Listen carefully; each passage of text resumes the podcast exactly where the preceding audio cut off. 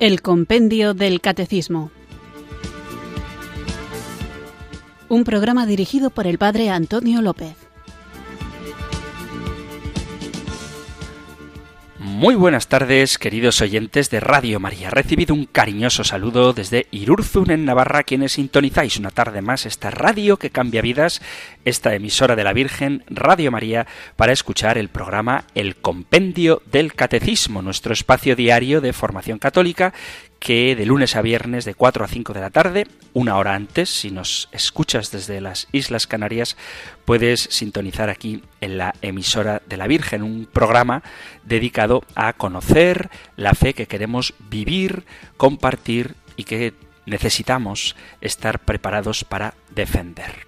Estamos hablando en estos últimos programas del sacramento de la unción de enfermos y con ocasión de este sacramento haciendo algunas reflexiones a propósito de quienes padecen la enfermedad que a veces aísla en la soledad de quien sufre y por más que queramos solidarizarnos con ellos, nunca podemos meternos en su piel. Hay mucha gente que se siente sola y que utiliza esta emisora de la Virgen, esta radio que cambia vidas, Radio María, para mitigar esa soledad sintiendo la cercanía de la Iglesia que a través de las ondas quiere estar próximo a todos aquellos que sufren. Por eso quiero aprovechar aunque no suelo hacerlo a menudo, para dar saludos a todos los enfermos que sintonizan Radio María y de manera especial hoy quiero enviar saludos a los internos del centro penitenciario de Pamplona, porque me han pedido que lo haga y yo con mucho gusto lo hago, de manera especial al módulo de mujeres, que me dijeron, danos saludos, pues con mucho gusto os los doy, y también en el módulo 4 me pidieron que saludara y lo hago. Además, uno de ellos, uno de los internos, me entregó una nota para que la comparta con todos vosotros, sencilla pero cargada de afecto. Dice, saludos de Robert. Me agrada mucho escuchar Radio María todas las mañanas. Gracias, que Dios los bendiga a todos. Pues que Dios siga bendiciendo a todos los oyentes de Radio María y ojalá que cada vez sean más quienes buscan la compañía de esta emisora a la que tantos nos unimos en el deseo de conocer más el amor de Dios que se expresa de manera única en la encarnación de su Hijo Jesucristo que nos manda ir al mundo entero a anunciar el Evangelio y una forma de llegar a los rincones más lejanos, incluso ahí donde no es fácil entrar, como por ejemplo el centro penitenciario, las ondas de Radio María llegan y con ellas nuestro afecto, nuestro cariño, que es expresión del infinito amor de Dios. Dicho esto, vamos a comenzar nuestro programa invocando el don del Espíritu Santo para que sea Él quien nos cambie por dentro, quien nos transforme con su fuerza renovadora y nos haga comprender y vivir las verdades que nos salvan.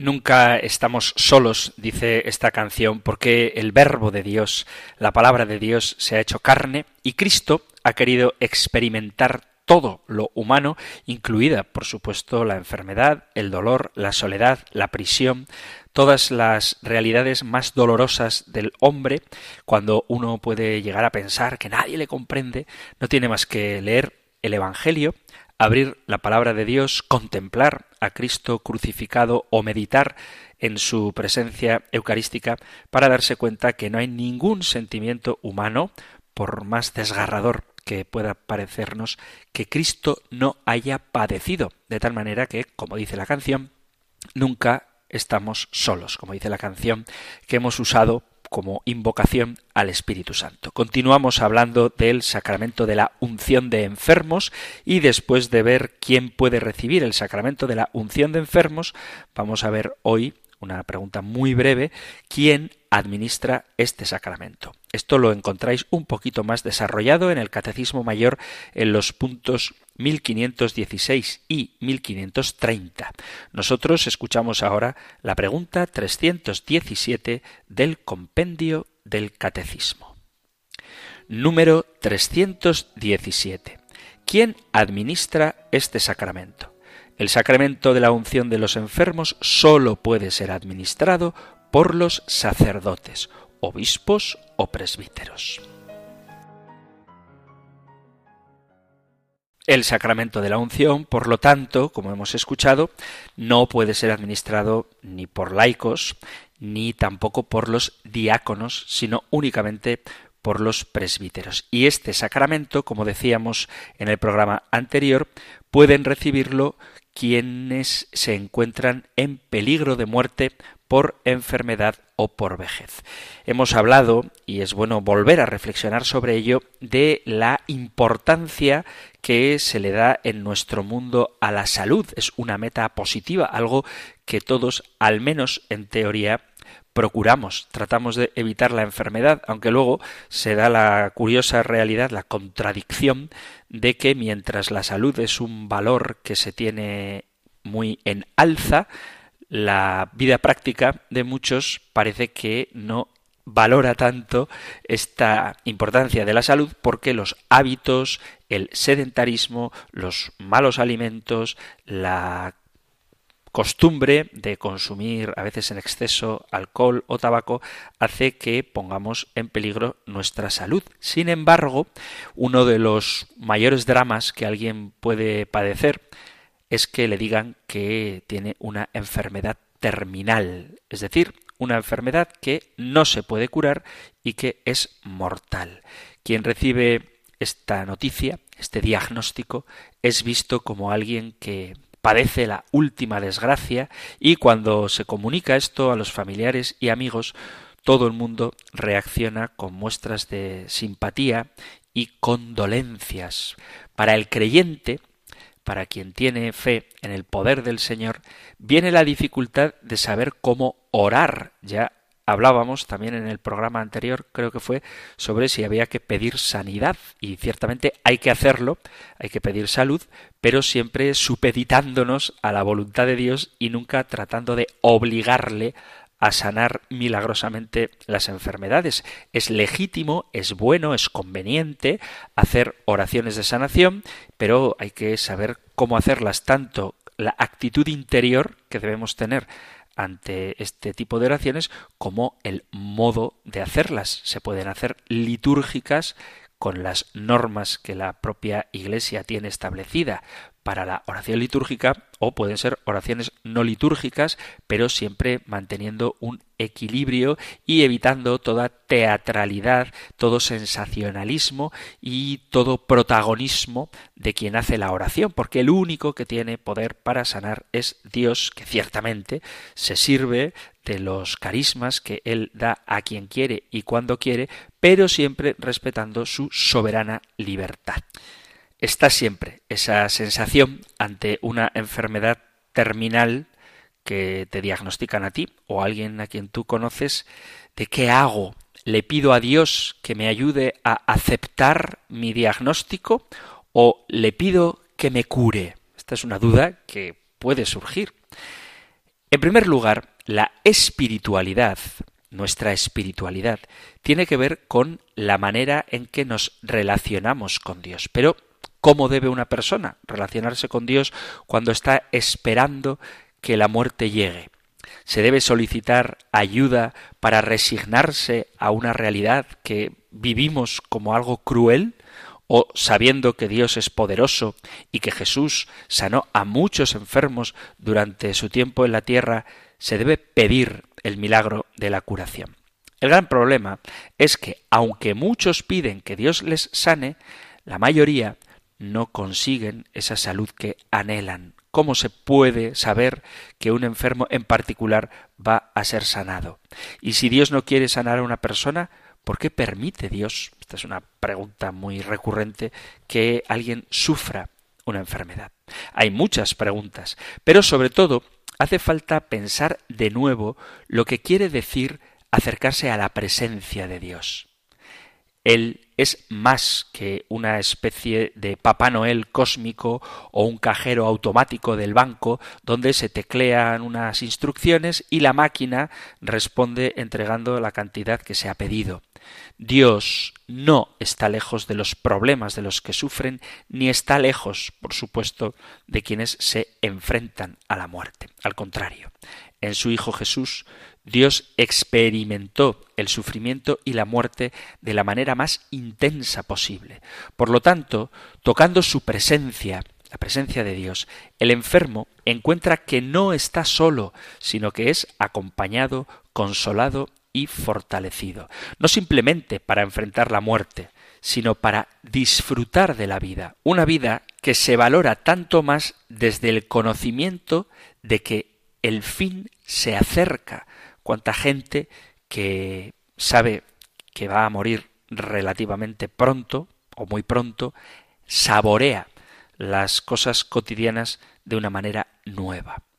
Cuando uno ora, cuando uno reza, todo cambia al descubrir la riqueza de la vida que queda por vivir, en vez de fijarse en el fin de ésta.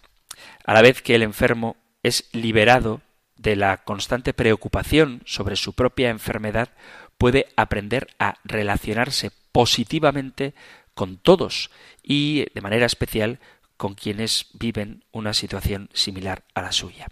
Una razón por la que muchos creyentes se empeñan en seguir orando por la curación, a pesar de ver que el enfermo empeora cada vez más es que da una posibilidad de esperanza, algo que falta muchas veces en la vida de quien padece una enfermedad terminal. Y es ahí donde la resurrección se convierte de manera muy particular en buena noticia. A través de esta buena noticia de la resurrección de Cristo, el enfermo tiene la esperanza de seguir tocando la presencia de Dios más allá de la muerte y de disfrutar de la transformación de su cuerpo, dejando atrás ese cuerpo cada vez más debilitado y menos útil. Tocar la presencia de Dios puede cambiar el enfoque de un enfermo terminal abriendo más posibilidades para la oración, dando un propósito para vivir y guiándole en sus relaciones con otros pacientes. Vamos a hablar de estos temas, del dilema que padece el enfermo terminal, del camino, que al final todos vamos a llegar a él, del destino y de las relaciones que podemos tener con quien sabe que la hora de su muerte está próxima, que esto es una reflexión que a todos nos afecta, porque todos, queridos amigos, queridos oyentes, y no quiero dar disgustos a nadie ni ponerme pesimista, todos vamos a morir. Y afrontar esta realidad nos va a hacer que en el momento más decisivo de nuestra vida podamos experimentar un gozo, una serenidad y una paz que si no nos preparamos para este momento será muy difícil improvisar.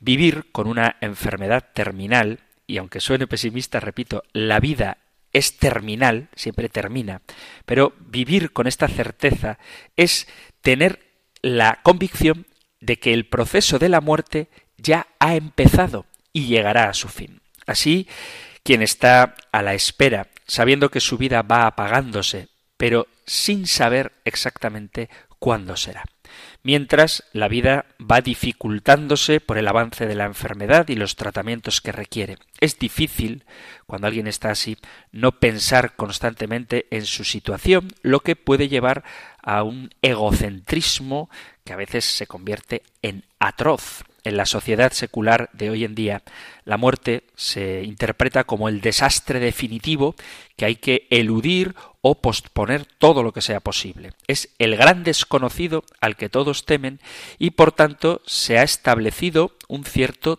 tabú sobre ella. De hecho, en muchos lugares se oculta esta realidad de la muerte y los tanatorios son sitios que parecen otra cosa distinta que un lugar donde se vela al muerto, son muy acogedores, pero parece que cuando uno entra en ellos, si no supiera a dónde va, está en una sala de spa, en un lugar de descanso, no para difuntos, sino para vivos. En muchos lugares se ocultan los coches fúnebres, los féretros ya no se llevan en muchas ciudades, en los pueblos todavía sí, a las ciudades y parece que la muerte es el gran tema tabú de hoy en día. Tanto que si alguno se atreve a hablar de ella, enseguida le dicen calla, calla, no seas agorero.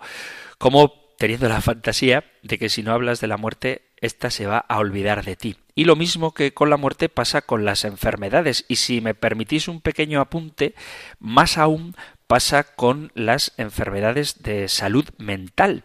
Actualmente, en España, la depresión es una de las enfermedades crónicas más frecuentes entre la población mayor de 15 años y supone la principal causa de discapacidad a nivel mundial. La Organización Mundial de la Salud dice que el 25% de la población tendrá algún tipo de problema de salud mental a lo largo de su vida.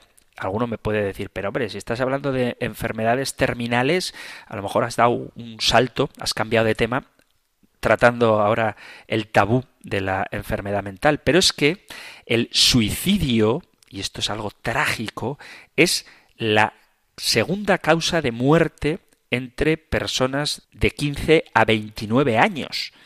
En España, dos de cada diez personas han sentido aumento de la sensación de decaimiento y un descenso del interés por las cosas en general, sobre todo durante el tiempo de la pandemia. Y mucha gente, uno de cada tres, tiene altos niveles de angustia. Y con estos datos es necesario que afrontemos también el problema de la salud, entendida como salud mental.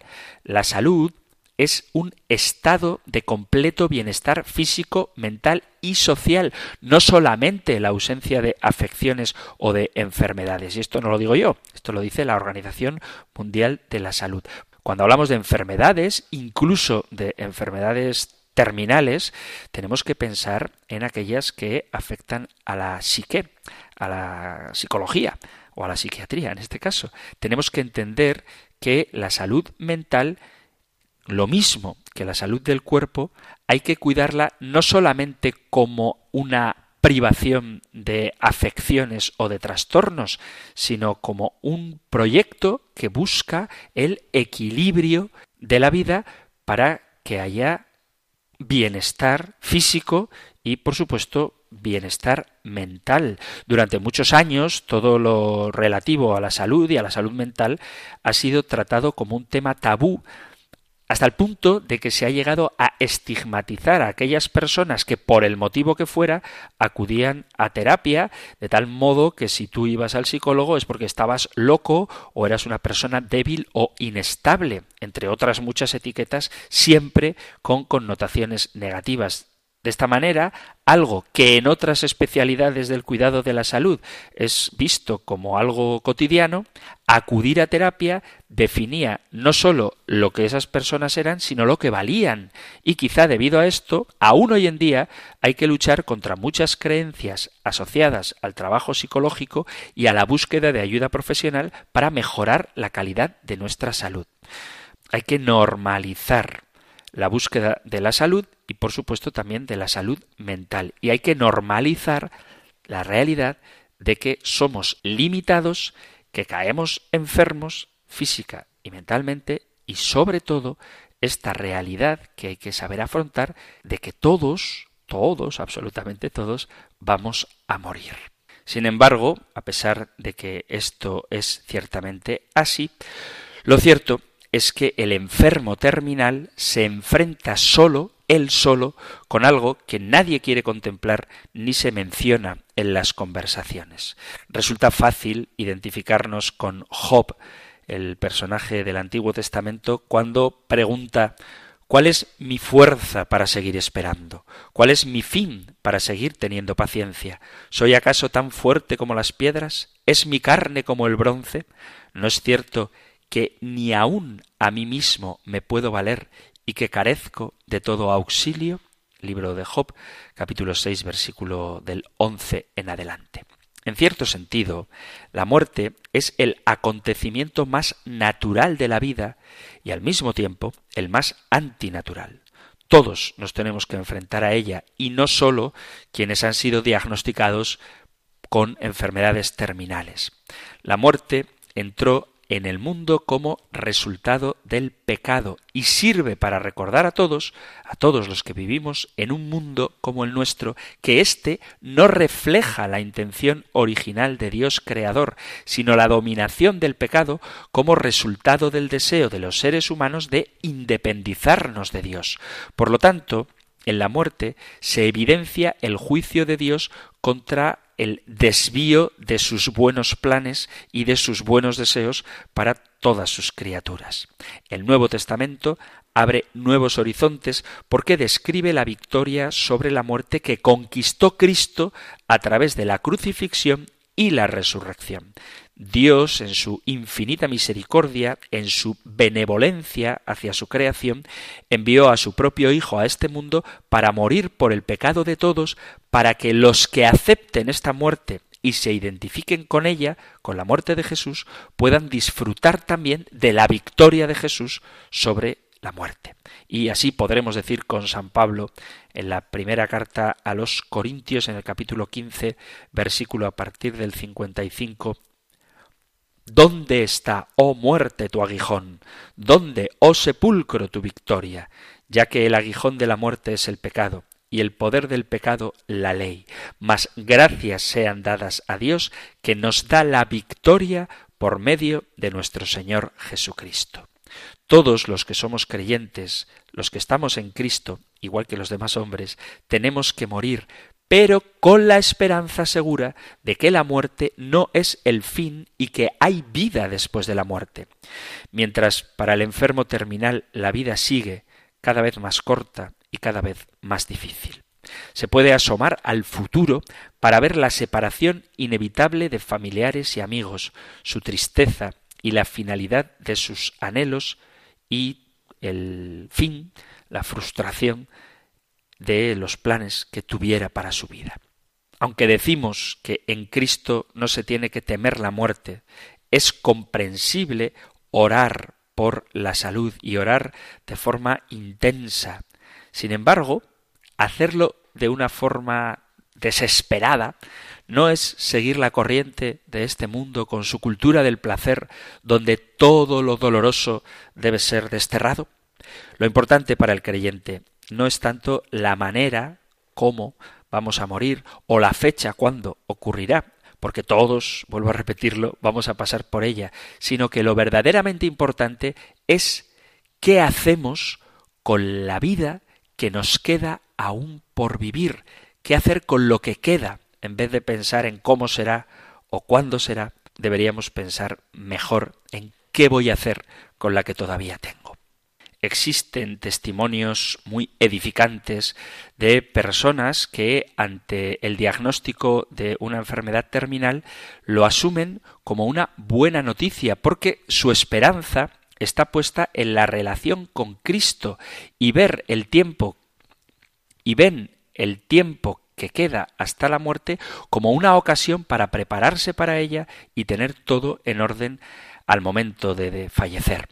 Además, a pesar de la tristeza al despedirse de sus seres queridos, esos meses los interpretan como un tiempo de riqueza espiritual en la que experimentan la presencia de Dios en su vida de una manera muy especial a través de su relación con Cristo y sostenidos firmemente al creer que esta relación con Jesús no terminará con la muerte.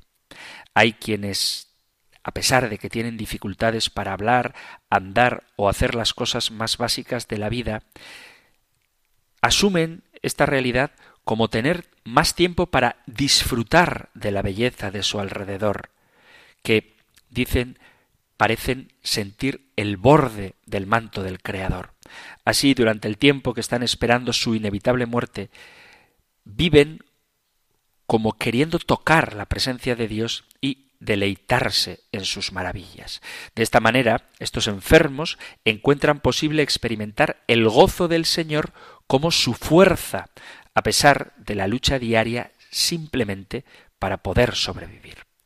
Pensar en cómo tocar la presencia de Dios en medio de la enfermedad terminal nos ayuda a seguir el ejemplo de muchos cristianos fieles que sintiendo la realidad de Jesús en sus vidas, en su misión y en su destino, interpretan sus últimos días de una manera diferente. Durante su vida, Jesús mismo estuvo con enfermos. Muchas veces, lo encontráis en el Evangelio, los sanó, pero no siempre todos los enfermos de la época de Jesús quedaron todos absolutamente curados. Fijaos, por ejemplo, en el pasaje del paralítico de la fuente de Betesda, que nos relata el Evangelio de San Juan, donde sólo uno de la multitud de enfermos de los que había alrededor del estanque quedó sanado y que fue no tanto una obra de caridad, sino sobre todo, como lo son los milagros de Jesús, una señal para mostrar que Él es el Mesías. Lo podéis leer este relato en el capítulo 5 del Evangelio de San Juan. Jesús se encontró constantemente con personas necesitadas, cosa que incluía enfermos y gente que sufría, y tenía compasión de ellos, lo que manifestaba no solamente en milagros para aliviar su sufrimiento, sino también en enseñanzas, y estas sí que eran para todos, que permitían caminar mejor en esta vida a pesar de la enfermedad. Dice Jesús, Bienaventurados los que lloran, porque ellos serán consolados. Esto es la bienaventuranza del capítulo 5 de San Mateo, versículo 4 los que lloran tiene que incluir a los enfermos, incluso a los enfermos terminales que han perdido la salud y se enfrentan con su propia muerte. La consolación del buen pastor es algo práctico, es algo real, es algo a lo que podemos recurrir siempre que nos da fuerzas para seguir adelante. Se encuentra la realidad de esto en la visita no planeada de un amigo en un momento de dificultad, en la provisión de un compañero de habitación compatible con el paciente durante la hospitalización.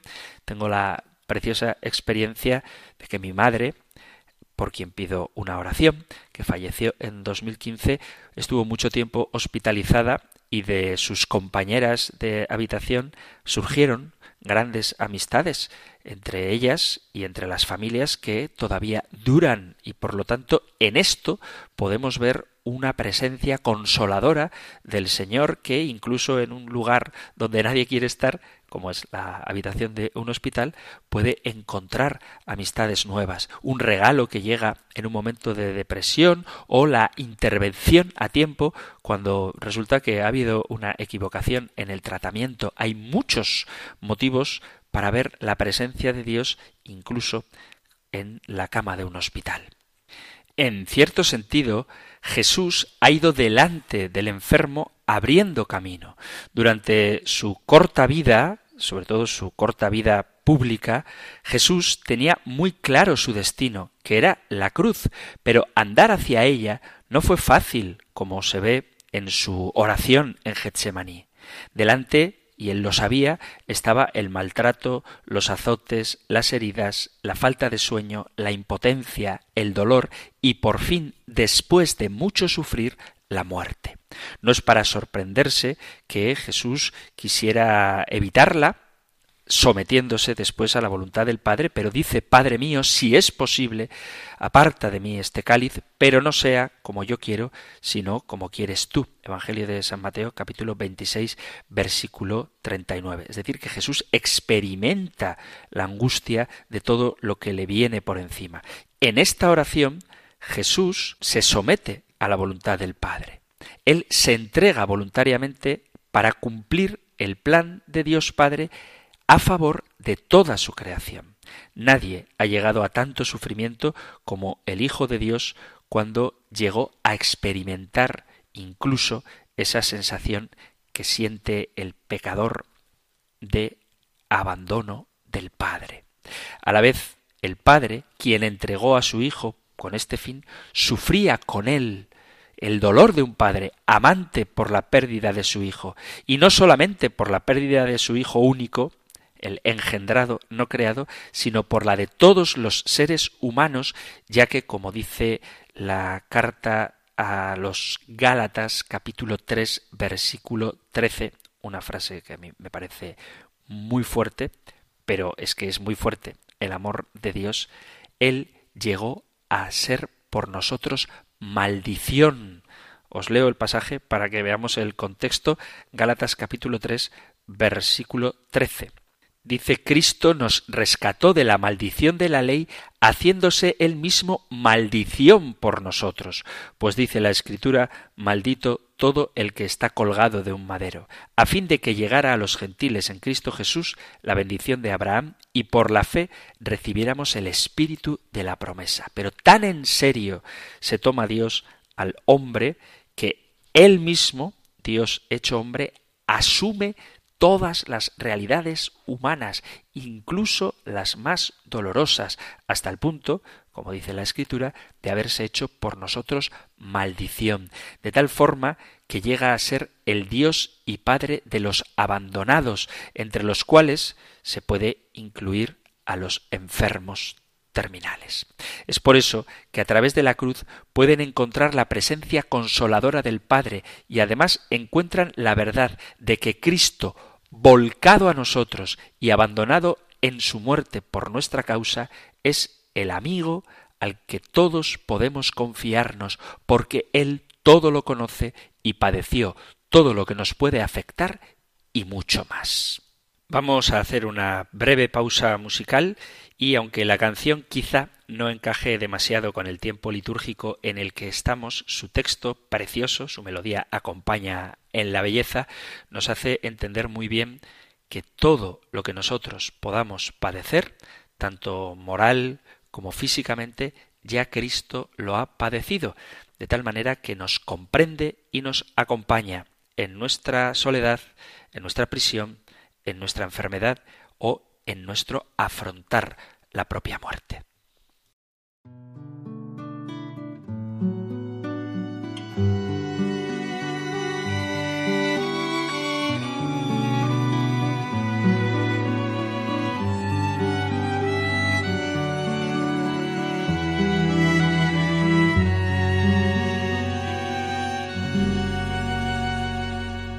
Esta tarde Cristo del Calvario, vine a rogarte por mi carne enferma, pero al verte mis ojos van y vienen. De tu cuerpo a mi cuerpo con vergüenza, como quejar mis pies cansados cuando veo los tuyos destrozados, como mostrarte mis manos vacías cuando las tuyas están llenas, llenas de heridas. ¿Cómo explicarte a ti soledad cuando en la cruz alzado y solo estás? ¿Cómo explicarte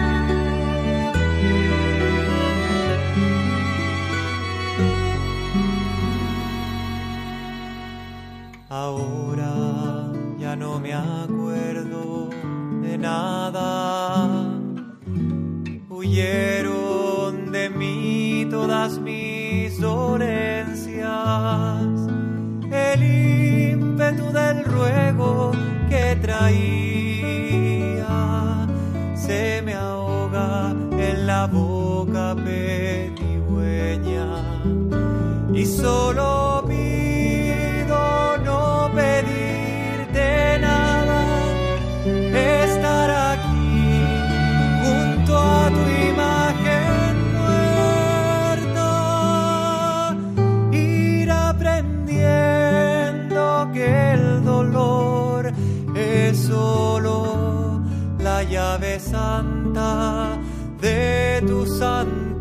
away.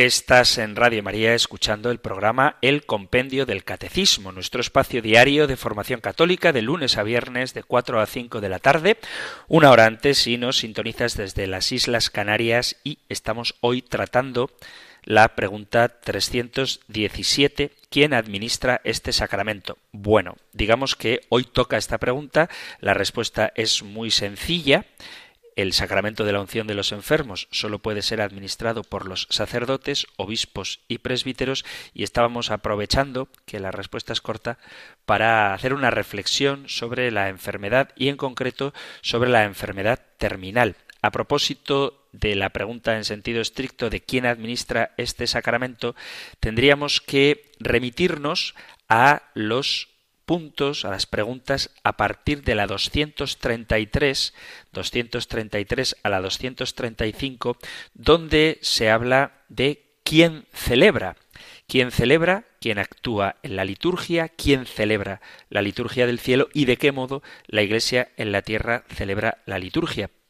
Estas respuestas son importantes porque la administración de los sacramentos, en la celebración de los sacramentos, en la celebración de la liturgia, es el Cristo total, cabeza y cuerpo, quien celebra. En cuanto sumo sacerdote, Jesús celebra la liturgia con su cuerpo, que es la Iglesia del cielo y de la tierra. Por eso los ministros ordenados, los obispos y los sacerdotes son quienes administran este sacramento de la unción de los enfermos. Este sacramento, que trata de llevar consuelo y alivio a quien padece la enfermedad. Pronto hablaremos de los efectos del sacramento de la unción de enfermos, pero que en el fondo no es más que reproducir, como todo lo que hace la Iglesia, la actitud de Jesús frente a aquellos que sufren. Y el que ha sufrido todo lo que podamos padecer los hombres, entre otras cosas, para que no podamos decir que sentimos soledad, sino que Él siempre nos acompaña, es Cristo mismo. Por eso eh, hemos escuchado esta canción del jesuita Cristóbal Fones, que tiene muchas canciones muy bonitas, pero esta es una de mis favoritas, tanto por el texto como por la melodía, pero sobre todo por la oración que encierra. ¿Cómo quejarme de lo que yo padezco cuando tú, Señor, lo has padecido todo y mucho más? Al pensar en los sufrimientos de Jesús, nos puede ayudar a entender que toda la vida consiste tanto lo bueno como lo malo en asemejarnos a Cristo y no se puede ni se debe escapar del sufrimiento que está íntimamente entretejido con las cosas buenas de la vida, sino que hay que participar en todo para poder conocerlo y para verlo transformado. Tenemos el ejemplo supremo en Jesús que muere en la cruz. Su muerte, la entrega del hombre bueno por excelencia en manos de los malvados, permite la victoria sobre la muerte. Es el camino que ofrece a sus seguidores cuando nos dice, si alguno quiere venir en pos de mí, niéguese a sí mismo, tome su cruz cada día y sígame. Esta frase la dice Jesús en el capítulo 9, versículo 23 del Evangelio de San Lucas. Jesús va delante de los que le siguen en este camino tan difícil, pero a la vez viene hacia nosotros para unirse en nuestra participación con los sufrimientos de este mundo. Así, la presencia de Dios es la guía y la seguridad de todos nosotros y de manera especial de quien padece la enfermedad. Hoy se reconoce que la esperanza provee una estrategia importante para poder llevar bien las etapas críticas de la vida humana y que hay una relación entre esperanza y desesperanza que puede afectar a salud de la persona. Más aún, hay un estudio realizado entre pacientes con cáncer que muestra que su enfermedad se atenúa cuando tienen esperanza. Y todo esto nos deja con la pregunta ¿Qué se entiende por esperanza? En la literatura, en la forma de hablar secular, no religiosa, parece un concepto bastante borroso. Hay quien la describe como una emoción, una experiencia o una necesidad y que se puede distinguir entre una esperanza generalizada y otra particularizada. Al representar las investigaciones literarias sobre la enfermedad se dan unas pinceladas generales para describir lo que es la esperanza, pero no se acaba de concretar. Sin embargo, se subraya que la esperanza se define como una experiencia del sentido y del propósito de la vida. La Iglesia, desde el principio, una de las creencias fundamentales que ha sostenido es que a la hora de encontrarse cara a cara con la muerte, existe la convicción de una vida después. En su resurrección, Jesús venció la muerte y abrió paso a una nueva vida sin muerte, que es la vida eterna. Los cristianos que han tocado la presencia de Dios durante sus vidas y han disfrutado de su relación con Jesús resucitado, tenemos la seguridad de poder seguir disfrutando de Él después de la muerte, porque, como dice la Escritura, si morimos con Cristo, creemos que también viviremos con Él. Carta a los Romanos, capítulo 6, versículo 8. Ahora bien, a veces esta esperanza se centra más bien en el lugar donde estaremos con Jesús después de la muerte. Hay quien ha escrito el resumen de nuestra esperanza es el cielo y por eso hemos de convertir nuestra esperanza en una realidad presente, en cosas concretas, reales, tangibles. Pero para un enfermo, sobre todo si es terminal, esto parece una esperanza pobre, ya que esa persona mientras está sufriendo siente que tiene poco que aportar a este mundo. Y a veces la idea del cielo suena como algo lejano y que resulta difícil de valorar, aunque sí que puede dar una proyección que nos haga mantener la alegría, pero suena tan lejano esto del cielo. A pesar del énfasis sobre el cielo como el destino de los creyentes, la Biblia habla mucho de la resurrección más que del cielo, no sabemos cómo va a ser. En el credo decimos que creo en la resurrección de la carne. Cuando rezamos el credo no hablamos de nuestro destino en el cielo, sino de la resurrección. Y esta era la forma primitiva en la que se esperaba en la vida eterna. La resurrección de la carne es la expresión de que la muerte ha sido vencida definitivamente. Es verdad que el proceso de morir implica la destrucción de la carne y la propia enfermedad degenera, deteriora la carne. Pero la esperanza cristiana, es decir, la certeza de que Dios cumple sus promesas, pasa por aceptar la resurrección de la carne, una carne que no será como la que tenemos ahora, sino que será renovada, pero será propiamente carne. Digo esto porque a veces cuando pensamos en el cielo, que es algo que hay que pensar en ello, tenemos que pensar en el cielo, pero como resucitados, porque existe también la tentación de esperar una resurrección meramente espiritual. Hay quien cree que el alma resucitará, aunque nosotros creemos en la inmortalidad del alma, sin un cuerpo, que el alma se mantendrá sin cuerpo. Sin embargo, esto va contra la idea de la persona íntegra que impregna la Sagrada Escritura e ignora el hecho de que un patrón, el modelo de los cuerpos resucitados de los seres humanos es el cuerpo resucitado de Jesús, que es primicia de los que durmieron. La resurrección de Jesús garantiza la resurrección de quienes creemos en Él quienes resucitaremos de una manera semejante a la suya, es decir, con cuerpo. San Lucas deja claro que el cuerpo resucitado de Jesús era un cuerpo genuino, auténtico, comió y se relacionó con sus discípulos, aunque ellos tardaron en reconocerle. A la vez aparece y desaparece de una manera fuera de lo normal. Se presenta en la sala, en la habitación, sin tocar a la puerta ni sin haber entrado por ella. Por eso se podría describir su cuerpo como transformado, en continuidad con su cuerpo antes de la crucifixión, pero nuevo y distinto. Al hablar de la resurrección de los creyentes, San Pablo hace referencia a dos cuerpos, el cuerpo animal de la vida terrena y el cuerpo espiritual de la vida resucitada con Jesús. Esta descripción viene después de una serie de contrastes para resaltar la diferencia entre la vida terrenal antes de la muerte y la vida del resucitado después. Por eso, el cuerpo espiritual debe entenderse como un cuerpo sobrenatural, pero sobrenatural no significa inmaterial. Son dos cosas distintas. Así, en la resurrección, los seguidores de Jesús, por la gracia de Dios, seremos transformados con nuevos cuerpos a semejanza del cuerpo de Jesús, que es primicia de todos.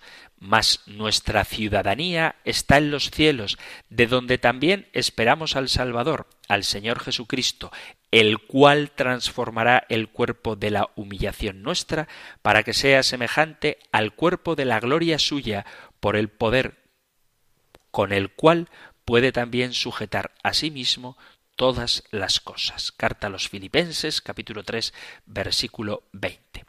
Es una buena noticia para los que tienen la muerte ante sí, viéndose debilitados y frustrados con su vida en este mundo. ¿Por qué? Porque pueden soñar con un futuro glorioso, sabiendo que los problemas presentes pasarán, abriendo camino para una nueva vida en la presencia de Dios con cuerpos sanos e íntegros, una vida libre de dolor, tristeza, libre de tratamientos incómodos, una vida en que cada persona sigue siendo quien es con su personalidad, su propia historia, su biografía y su cuerpo, no simplemente el alma. Nosotros tenemos esperanza porque creemos que nuestro cuerpo será también tocado, sanado, regenerado, redimido por la resurrección de Cristo. Antes de ir a la cruz, Jesús, al despedirse de los discípulos, les dio su paz, su shalom, que implica también bienestar y salud que se experimenta en las relaciones dentro de la vida de la comunidad.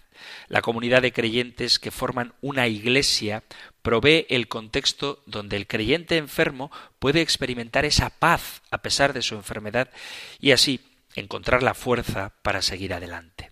Ahora aporta menos el grupo en cuanto a lo que es capaz de hacer, si puede o no curar, pero que puede ser apreciado por quien es y disfrutar de algo que tenemos que valorar y que todo enfermo puede hacer, que es dar y recibir amor.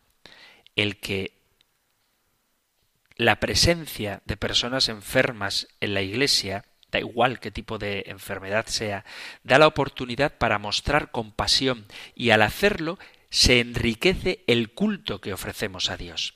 A la vez, los miembros de las comunidades debemos respaldar, abrigar, cuidar a los que padecen enfermedades para que a través del grupo se sientan fortalecidos y experimenten esa paz que Jesús nos deja. En esto, la oración es importante cuando la comunidad lleva las peticiones del enfermo a la presencia de Dios. Algo que debemos hacer en la persona enferma podemos experimentar la presencia del amor de Dios y la persona enferma puede experimentar a través de nosotros también ese mismo amor, esa misma misericordia. Es verdad que a veces resulta difícil orar en esos momentos, pero tenemos que abrirnos a la acción del Espíritu Santo para que interceda en favor de esa persona. No hace falta decir nada, basta con estar ahí al lado, testimoniando cercanía, compasión, afecto, amor, en definitiva. Jesús dice cuando resucita, como el Padre me envió, así también os envío yo. Por lo tanto, somos todos encargados de seguir con la misión de Jesús. De esa misma manera, y así como Él trajo el reino de Dios y lo encarnó en medio de su tiempo, así también cada uno de nosotros, discípulos, estamos llamados a hacer lo mismo. Los enfermos tienen el enorme privilegio de poder seguir el ejemplo de Jesús y hacer palpable el reino de Dios y por lo tanto la presencia de Dios para otros pacientes que se encuentren en situación similar.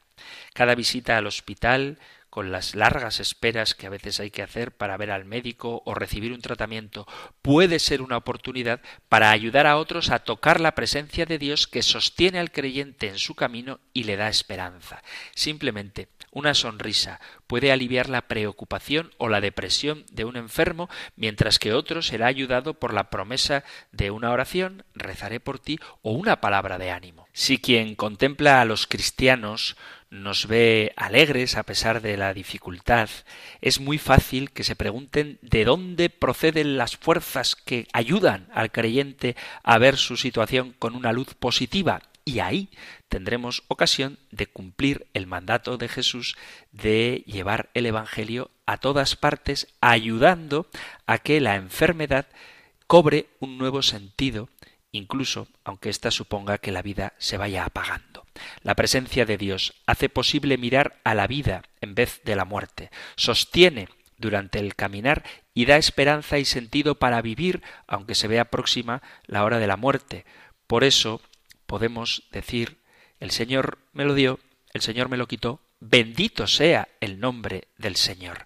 Esta frase tan famosa de Job, la relación con Dios en el presente que no termina con la muerte, es la relación prioritaria a todas las demás relaciones y hace posible seguir adelante con la enfermedad aunque uno conozca su pronóstico. Por lo tanto, la oración en favor de una persona no debe estar enfocada obsesivamente hacia la sanidad o la resignación frente a la enfermedad, sino que debe ir orientada sobre todo a buscar tocar la presencia de Dios. Y hasta aquí, queridos amigos, queridos oyentes, el tiempo para el programa de hoy. Si queréis compartir con el programa, si queréis enviar vuestros mensajes, sabéis que tenéis a vuestra disposición el correo electrónico compendio arroba radiomaria.es, compendio arroba radiomaria.es o el número de teléfono para WhatsApp 668 594 383 668 594 383. Terminamos recibiendo la bendición del Señor. El Señor te bendiga y te guarde, el Señor ilumine su rostro sobre ti y te conceda su favor, el Señor te muestre su rostro y te conceda la paz. Muchísimas gracias por estar ahí, gracias por escuchar el compendio del catecismo y si queréis volveremos a encontrarnos en un próximo programa. Un fuerte abrazo.